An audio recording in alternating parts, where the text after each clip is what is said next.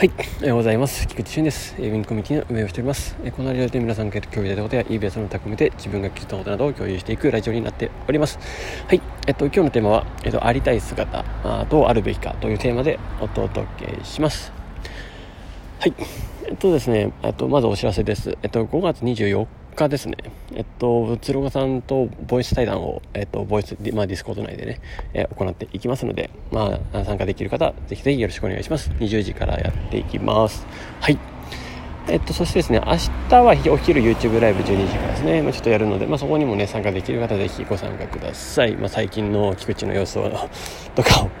ひっくるめてですね、えー、まあ、ツールもひっくるめてですね、まあ、いろんなことをちょっと話していきたいなとは思っております。はい。とそしてそして早速本題の方に行きたいと思うんですけど、うんまあ、あるべき姿とかどうありたいかっていうのを、まあ、考えまあ、他方がというかねこれはま価値観だったり、まあ、軸だったりするので、まあ、よく考えるんですよ。で、えー、ま、これはどんなことにもそうだなと思っております。ま、ツールのあるべき姿とかもそうですね。えーこうあったらいいなとかもそうです。でそれはそして自分ですよね、えー、やっぱり一番軸なのは自分がどうありたいかどうあるべきかとかそうそうやるもひっくるめて、まあ、自分はどうあるべきかとかどうありたいかとかの方が多分しっくりくると思いますけど、まあ、そこをしっかり定めておくと、まあ、そこはやっぱ価値観っていうところにつながってくるかなと思います、まあ、そうそうするとですねどんどんブレないというか、まあ、より、えー、選択がよくできるようになってくるかなと思います。えっとそれで言うと、えーまあ、いろんな人に当てはまるんですけどあの無意識、まあ、この前無意識の話をしたと思うんですけどこれね無意識であれ意識的であれ、まあ、選択したものは、まあ、基本的に、まあ、もうその人の優先順位を表すっていうのは、まあ、これは、えー、分かったと分かったというかそう原則だなって感じですね、まあ、その人が大切にしているものが要は、えー、自覚してないにせよ、そういうふうになってると。いう感じですね。だから言ったら、まあ、広告とかでえー、何かを、まあくえーとまあ、クリックして気に気にならされてるのもそうなんですけどあとはその食べ物とかの衝動ですよね、えー、いやこれ食べたいって思ってパッとなるのはもちろん今までの経験だったり、えー、動物的な衝動だったりで、えー、食べてしまうとか誘惑に負けてしまうとかとかですね、えー、なんかふとした暇な時間におすすめされてきた YouTube を見てパッとやっちゃうとか。もう全部全部そうですね。えっ、ー、と無意識であれ自覚的であれ、えー、意識的であれ無意識的であれ、えー、要は、まあ、その人の状態というか、えまあ、優先順位を表しているっていうのはまあそうだなって感じですね。うん。まあもちろんえっと、必要な情報とかを得るための YouTube とか、まあ、いろんな勉強とかもひっくるめただったらまた全然違いますし、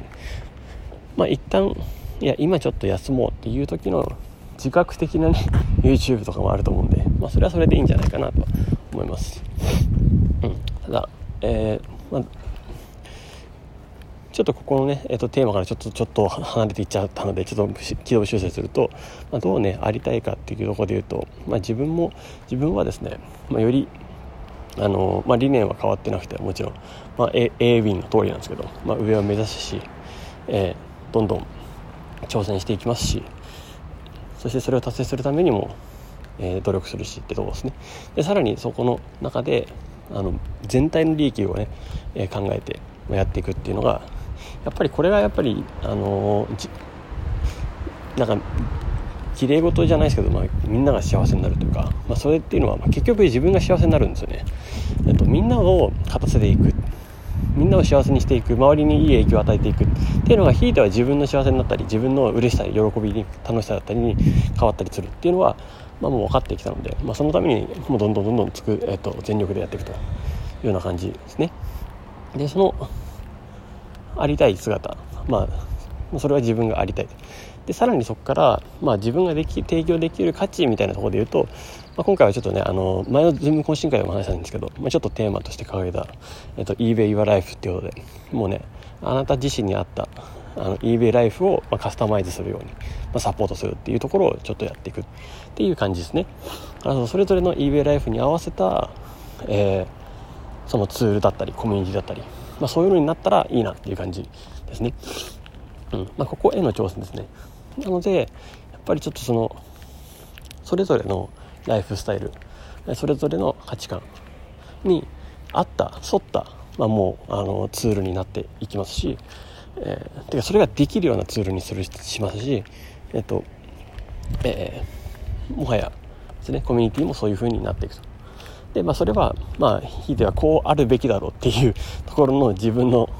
えー、意思だったりそういう思いが詰まってんだなっていうのはちょっと感じていきながら楽しんでいただければいいかなと思います。まあ基本的にはですねあの快適になるわけですよ。えっとうん。eBay ライフをより